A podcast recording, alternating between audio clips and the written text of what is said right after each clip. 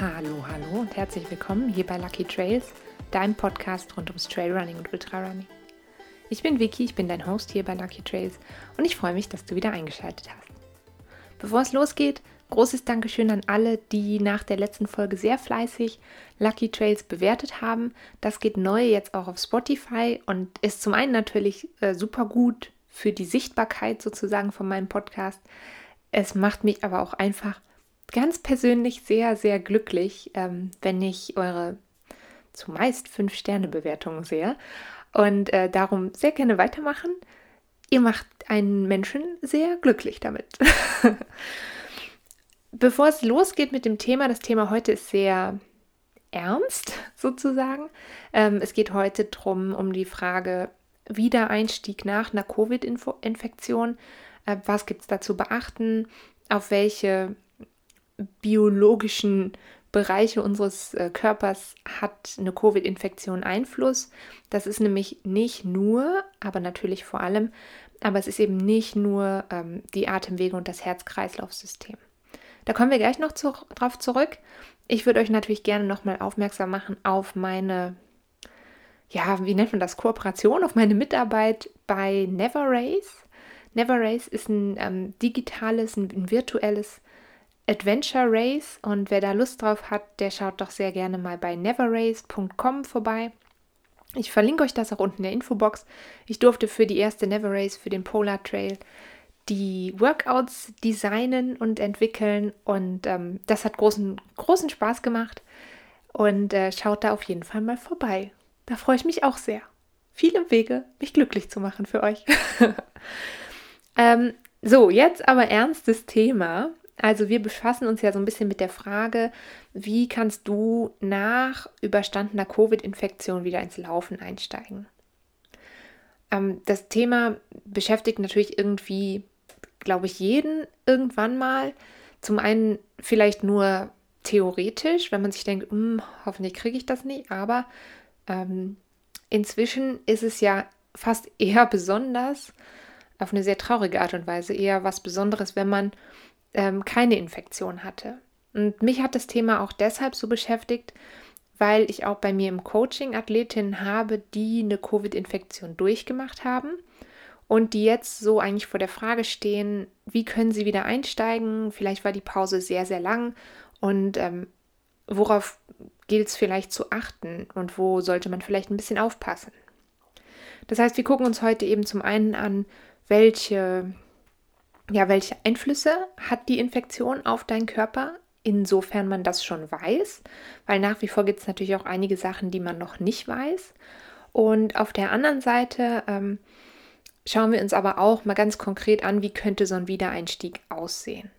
Ganz wichtig natürlich vorab, ähm, ich beziehe mich in dieser Folge auf verschiedene medizinische Studien, die ähm, sind teilweise noch vor dem Auftreten der ähm, Omikron-Variante gemacht worden.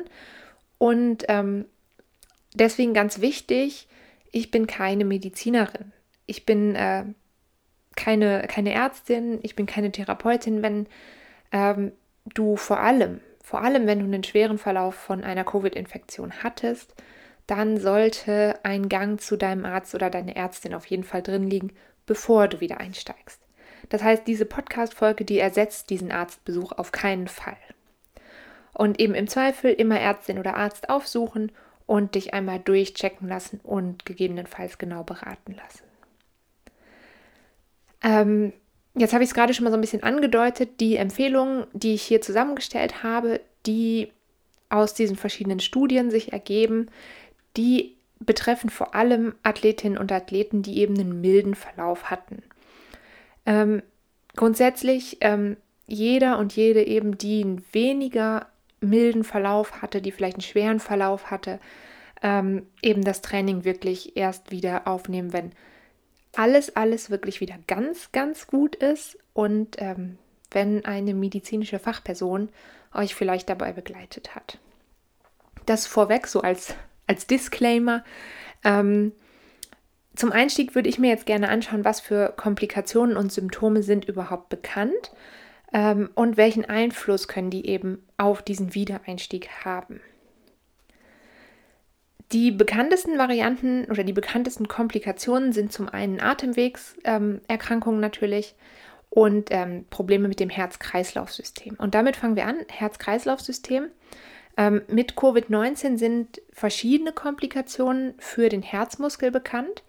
Und dazu gehören unter anderem Herzrhythmusstörungen, Myokarditis, das ist also eine Herzmuskelentzündung, und akute Herzmuskelverletzungen. Und da ist jetzt so ein bisschen der Knackpunkt. Grundsätzlich ist es natürlich so, dass regelmäßiges Ausdauertraining langfristig deine Herzgesundheit verbessert. Es ist aber trotzdem so, dass, da haben wir schon in mehreren Folgen drüber gesprochen, unter anderem zum Beispiel in der Folge zum Thema Superkompensation, ist es ja so, dass jede Trainingseinheit erstmal eine Belastung ist für deinen Körper und eben auch für dein Herz. Und wenn dein Herz jetzt zum Beispiel durch die Covid-Infektion, aber natürlich auch durch eine andere Erkrankung schon vorbelastet ist, dann ähm, kann es eben tatsächlich schnell wirklich gefährlich werden. Ähm, es gibt verschiedene Studien, die zeigen, dass die meisten Patientinnen und Patienten, die nicht ins Spital mussten, auch eher keine Probleme mit dem Herzen entwickeln. Also die meisten Patienten mit einem sehr milden Verlauf, die haben in der Regel keine Herzprobleme.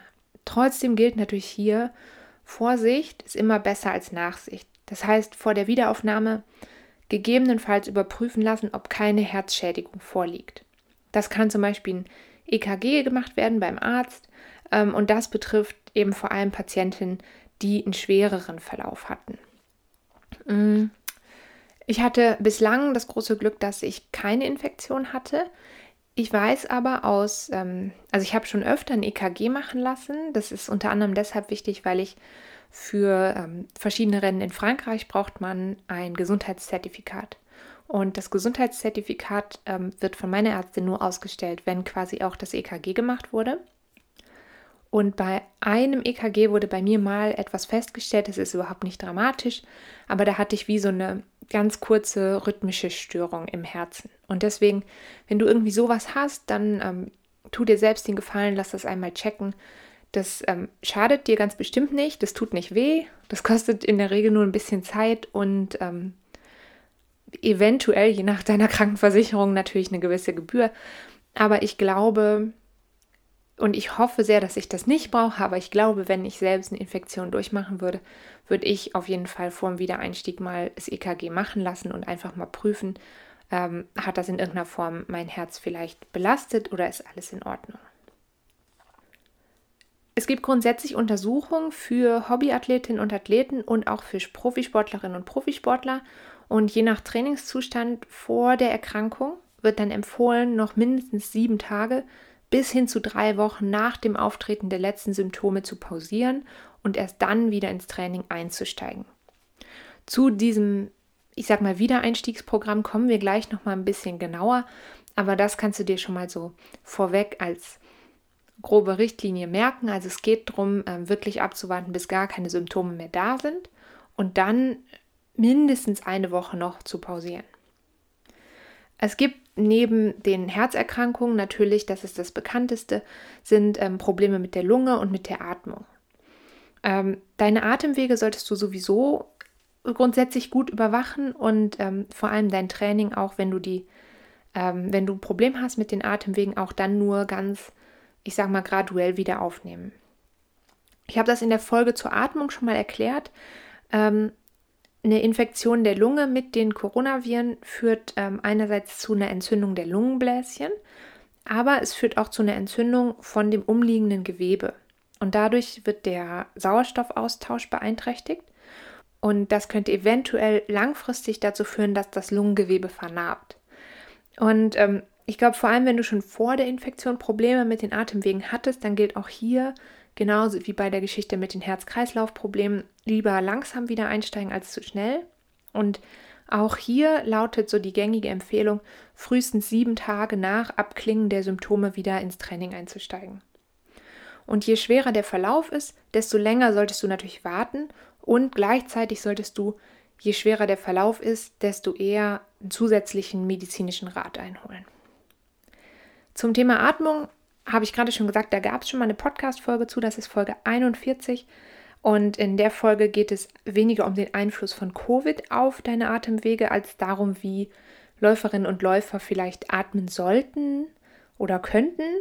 Und dazu gibt es auch einen passenden Blogpost auf lifeisaluckybag.com. Da findest du immer mehr oder weniger regelmäßig jeden Sonntag einen neuen Blogpost zum Thema ähm, Trailrunning und Ultrarunning. Und ähm, den verlinke ich dir gerne, also den Blogpost zum Thema Atmung, den verlinke ich dir gerne auch unten nochmal. Wenn dich das interessiert, dann liest da auf jeden Fall mal rein. Jetzt haben wir schon so die beiden großen Themenkomplexe kurz abgehandelt. Natürlich nicht im Detail mit allem, was passieren kann, aber du hast schon mal einen Eindruck, okay, ähm, eine Covid-Infektion kann Einfluss haben auf dein Herz-Kreislauf-System und auf deine Atemwege und dein, Lung dein Lungensystem, sag ich mal. Und ich glaube, was du jetzt vielleicht auch schon so ein bisschen reingehört, rausgehört hast, reingehört, rausgehört, ähm, grundsätzlich gilt nach einer Covid-Erkrankung, dass du die Pause so behandelst wie jede andere krankheits- oder verletzungsbedingte Pause. Also warten, bis wirklich die Symptome abgeklungen sind und dann dir Zeit geben und vielleicht auch das muss man viele Athletinnen und Athleten manchmal daran erinnern, ein bisschen gnädig mit dir selber zu sein. Also wirklich kleine Schritte zu machen und das lieber ähm, Schritt für Schritt wieder aufbauen. Ähm, wenn du nämlich zu schnell zu viel willst, dann tust du dir auf jeden Fall selber meistens keinen guten Gefallen. Du musst ja auch daran denken, dass nicht nur dein, ähm, also wenn du jetzt zum Beispiel drei Wochen nicht gelaufen bist oder mehr, dann ist natürlich zum einen ähm, dein Herz-Kreislauf-System im Moment nicht daran gewöhnt, aber natürlich auch dein, ähm, aber natürlich auch dein äh, Skelettsystem, dein muskuläres System und so weiter müssen sich erst wieder an die Belastung gewöhnen. Dr. Jordan Metzel, das ist einer der ähm, Doktoren, die die Studie veröffentlicht hat, die ich dir unten auch verlinke, aus der ich jetzt die Infos hier zum Herz-Kreislauf-System und zum Atemwegssystem für dich rausgesucht habe, der sagt was total Interessantes. Und er sagt nämlich, we are just programmed to run through everything. Also wir sind so drauf getrimmt, immer zu laufen. Und wir, wir Athletinnen und Athleten, ähm, viele von uns fällt es wahnsinnig schwer, an genau diesem Punkt jetzt nicht so viel von sich selbst zu wollen, sondern wirklich da jetzt zu sagen, okay, vielleicht könnte ich schon wieder, aber ich nehme jetzt noch mal einen Gang raus, ich mache jetzt mal ein bisschen langsam und ähm, schalte noch mal einen Gang runter. Obwohl, und ich glaube, dass das auch ganz viele von sich selber wissen, obwohl das manchmal oder im Regelfall die bessere Wahl ist, nicht zu viel zu wollen, vor allem wenn du halt auf langfristige Erfolge schielst. Ich würde jetzt aber gerne nochmal, bevor wir uns gleich das Wiedereinstiegsprogramm angucken, nochmal so ein bisschen zurückkommen auf die potenziellen Auswirkungen von der Covid-Infektion. Die spüren nämlich einige Patientinnen laut dieser Studie von Dr. Jordan Metzel und seinen Kolleginnen und Kollegen, ähm, spüren die nicht nur in den Atemwegen und im Herz-Kreislauf-System, sondern auch im muskulären und im skeletalen Bereich. Also es werden mehrheitlich zwei Symptome genannt, nämlich die Myalgien und die, hoffentlich spreche ich das richtig aus, Arthralgien. Ich habe das nachgeschaut, was das ist, weil ich das nicht wusste. Ähm, Myalgien sind ähm, so ja diffuse oder dumpfe Schmerzen, die von den Muskeln ausgehen. Das sollte man nicht verwechseln mit Gliederschmerzen. Gliederschmerzen kennen wir fast alles, ein typisches Symptom von einer ganz klassischen Erkältung. Ähm, und diese Myalgien gehen eben wirklich von den Muskeln aus. Und in einem Beitrag den ich im New England Journal of Medicine gefunden habe. Die haben im Dezember 2022 veröffentlicht. Da schreiben die Autoren, dass diese Myalgien ein Teil der Covid-19-Erkrankung sein könnten, obwohl es auch andere Erklärungen für die Schmerzen gibt. Mm, den Beitrag habe ich dir natürlich unten in der Infobox verlinkt, sowie alle Studien, auf die ich mich hier beziehe. Was ich aber auf jeden Fall bemerkenswert finde, ist, dass ähm, je nachdem, in welche Studie man liest, zwischen 15 und 30 Prozent aller Covid-Patientinnen und Patienten über diese Myalgien, also über diese dumpfen Muskelschmerzen klagen. Also glaube ich persönlich, dass es jetzt nicht völlig abwegig ist, dass diese Schmerzen mit der Infektion zusammenhängen. Dann gibt es ja eben noch diese andere Art von Schmerzen, also Myalgien und diese Arthralgien. Und die andere Art von Schmerz, diese Arthralgien, das sind ähm, wirklich Gelenkschmerzen im Zusammenhang mit Covid-19. Und diese Art von Schmerzen wurden immerhin bei knapp 6% der Patientinnen und Patienten ähm, entdeckt. Das ist eine Studie aus China, aus den relativ frühen Anfängen, sag ich mal, der Corona-Pandemie. Und grundsätzlich gilt, was für eine Überraschung, wenn du noch Myalgien oder Arthralgien hast, also Muskel- oder Gelenkschmerzen hast, dann auf jeden Fall abwarten mit dem Wiedereinstieg, bis diese Schmerzen wirklich abgeklungen sind und bis diese Schmerzen auch ein paar Tage lang abgeklungen sind. Also nicht so montags, oh, erster Tag, wo ich keine Schmerzen mehr habe, dann gehe ich Dienstag sofort laufen, sondern mehr so in die Richtung, oh, Montag, keine Schmerzen mehr, beobachten, beobachten, beobachten, beobachten. Oh, Montag drauf, auch keine Schmerzen mehr. Okay, go for it. Ähm, das ist eben wirklich für alle Symptome so wichtig. Klar, wir kennen das, glaube ich, alle auch ganz gut. Irgendwas tut immer ein bisschen weh. Ähm, ich würde niemandem empfehlen, irgendwie mit Schmerzen schon direkt loszulaufen. Und auch wenn du beim Laufen merkst, also wenn du jetzt den Wiedereinstieg machst und dann merkst, mh, hm, es geht doch noch nicht so gut, dann äh, lieber nochmal abbrechen, nach Hause gehen, nochmal zwei, drei Tage warten und dann gucken, ob es wieder geht. Ähm, was ich überraschend fand, es gibt noch quasi andere Beeinflussungen von ähm, Covid-19 auf andere Teile deines Systems, und zwar auf das Blutsystem und auch auf den Verdauungstrakt.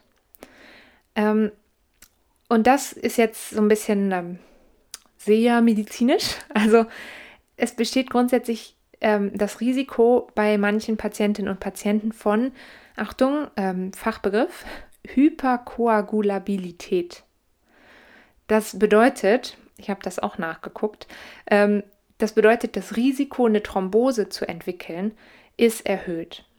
Und das finde ich auch abseits davon, dass man jetzt diese Studie liest, finde ich das bis zu einem gewissen Punkt irgendwie logisch. Also Patientinnen und Patienten mit Covid-19, die ähm, haben eben ja häufig Probleme mit den Atemwegen und mit dem Herz. Und aufgrund natürlich auch von der Quarantäne haben die nur ganz, ganz wenig Möglichkeiten, sich zu bewegen. Und ähm, das heißt, viele müssen halt einfach liegen und warten, bis es vorbeigeht. Und ähm, dann ist es irgendwie logisch, dass das Thromboserisiko ein bisschen steigt. Und ähm, die Studie, mit der wir in diese Folge eingestiegen sind, ähm, sieht jetzt in diesem Fall, in diesem Zusammenhang eigentlich Sport und eine ganz leichte Bewegung für einen sozusagen tendenziell guten Ansatz, um das Risiko von Thrombosen so gering wie möglich zu halten. Also lockere Bewegung kann schon helfen, dieses Symptom oder diese Gefahr zu verringern. Ich denke, weitere Studien dazu stehen auf jeden Fall noch aus, sind noch nicht durchgeführt, sind aktuell noch nicht veröffentlicht. Aber grundsätzlich, ähm, wer leichte Bewegung integriert sozusagen in seine Genesungszeit oder integrieren kann, ähm, für den ist eben das Risiko, eine Thrombose zu entwickeln, vermutlich leicht gesenkt. Und als letzten großen Bereich wird auch der Verdauungstrakt ganz oft genannt, dass der so ein bisschen in Aufruhr gerät durch Covid-19. Und da sind die bekanntesten Symptome eigentlich Durchfall und Erbrechen und Appetitlosigkeit. Und für uns Sportlerinnen und Sportler bedeutet das, dass wir schon ähm, während der Erkrankung müssen wir quasi schon darauf achten, dass wir nicht ein Kaloriendefizit bekommen. Also schon während der symptomatischen Phase müssen wir darauf achten, genug Kalorien und vor allem genug Flüssigkeit zu uns zu nehmen. Und das eben auch beim Wiedereinstieg ins Training zu berücksichtigen, um eben dieses sehr, sehr große Kaloriendefizit zu vermeiden und um so unseren Körper nicht noch zusätzlich zu belasten. Ihr habt die Talkreihe mit Katrin Götz bisher schon sehr geliebt und wer sie noch nicht gehört hat, da geht es ganz viel ums Thema Ernährung. Das sind insgesamt vier Folgen ähm, ich schreibe euch die Folgennummern nochmal unten in die Infobox. Und da geht es eben unter anderem auch darum, dass wir in dieses Kaloriendefizit laufen. Ähm, es geht darum, warum es so wichtig ist, sich vor, nach und während dem Sport ähm, ausgewogen zu ernähren und genügend Kalorien zu sich zu nehmen. Und ähm, wenn dich das interessiert, dann hör da auf jeden Fall mal rein. Ja, ich fand es insgesamt super spannend, wie viele unterschiedliche Symptome da tatsächlich identifiziert wurden, die uns als Läuferinnen und Läufer auch direkt betreffen und die den Wiedereinstieg ins Training vielleicht erschweren. Das sind teilweise Einflüsse gewesen, an die ich selbst so im ersten Moment vielleicht gar nicht gedacht habe. Und ähm, mir ist es einfach wichtig, dass du dir das auch bewusst machst, wenn du mit einer Infektion zu kämpfen hattest. Selbst wenn du nur einen ganz leichten Verlauf hattest, ist es sicherer, wirklich genug Pause zu machen, bevor es wieder losgeht. Grundsätzlich empfehle ich dir auf jeden Fall nicht, dort wieder einzusteigen, wo du aufgrund der Infektion aufgehört hast. Das ist was, das gilt immer für jede Art von Verletzungspause. Wenn die Verletzungs- oder Erkältungspause jetzt nicht wie nur drei oder vier Tage war, dann ähm, ist es besser, dass du quasi mit ein bisschen geringerem Umfang, geringerer Intensität, vielleicht auch geringerer Häufigkeit wieder ins Training einsteigst. Ich glaube, sieben bis zehn Tage Erholung sind für die meisten Athletinnen und Athleten so das Minimum, bevor du wieder mit dem Laufen loslegst. Und ähm, da gibt es auch wieder ganz viele verschiedene Studien und Empfehlungen zu. Grundsätzlich wird aber wirklich so ein ganz sanfter Wiedereinstieg empfohlen. Ähm, da könntest du zum Beispiel in der ersten Woche 50 Prozent von deinem vorherigen Pensum laufen. Und wenn du merkst, so nach der ersten Woche, okay, es hat gut geklappt, du hast absolut keine Beschwerden gehabt, dann könntest du in der zweiten Woche so ungefähr 70 Prozent von deinem vorherigen Pensum laufen. Klappt das gut, dann kannst du auf 80 Prozent hochgehen und dann noch eine oder zwei Wochen mit 90 Prozent vom Pensum vorher laufen. Und dann hast du wirklich so eine ganz sanfte, ruhige Wiedereinstiegsphase dir selbst gebaut. Und dann bist du auch bald wieder da, wo du vor der Infektion warst. Also wirklich, nimm dir Zeit und ähm, auch wenn ein Wettkampf ansteht oder so, deine Gesundheit sollte auf jeden Fall vorgehen und vorgehen vor irgendwelchen, wie auch immer hochgesteckten ähm, persönlichen Zielen. Grundsätzlich hängt das aber natürlich sehr von dir persönlich ab und davon, wie dein Verlauf und deine körperliche Verfassung vor der Infektion auch waren. Und im Zweifel gilt auch hier, und ich weiß, vielleicht kannst du es nicht mehr hören, aber man kann es einfach nicht oft genug sagen, lieber langsam und wenig als zu schnell und dann zu viel und dann vielleicht wieder oder noch länger ausfallen. Wenn du nicht mehr sicher bist, wie genau du Trainingseinheiten und deine Trainings Umfänge und so weiter steigerst, dann empfehle ich dir in dem Zusammenhang auf jeden Fall auch nochmal Podcast Folge 85. Da habe ich ähm, sehr ausführlich darüber gesprochen, wie schnell und nach welchem System du dein Training grundsätzlich steigern kannst. Also ob du zuerst mehr Trainings machst in der Woche oder lieber erst längere Trainings oder lieber erst intensivere Trainings. Und ähm, diese Folge würde ich dir auch ganz unabhängig von der Covid-19-Infektion mal ans Herz legen. Ähm, das Feedback, was ich dazu bekommen habe, hat so ein bisschen so geklungen, als ob das einigen ähm, Einsteigerinnen und Einsteigern, aber auch wieder Einsteigerinnen und Einsteigern sehr so ein bisschen die Augen geöffnet hat. Und äh, da freue ich mich natürlich sehr, äh, wenn ihr da nochmal reinhört. Und grundsätzlich freue ich mich sowieso immer sehr über euer Feedback zu den verschiedenen Folgen. Ich hoffe natürlich, dass du gesund warst und dass du es bist und dass es auch bleibst. Aber falls das eben nicht der Fall ist, dann hoffe ich wirklich, dass du dir jetzt genug Zeit lässt, wenn es wieder losgeht, bis es wieder losgeht, damit du dann langfristig weiter Freude dran hast und auch gesund bleibst. So oder so wünsche ich dir alles, alles Gute und äh, wir hören uns ganz bald wieder. Bis dahin sage ich, äh, pass auf dich auf. Tschüss!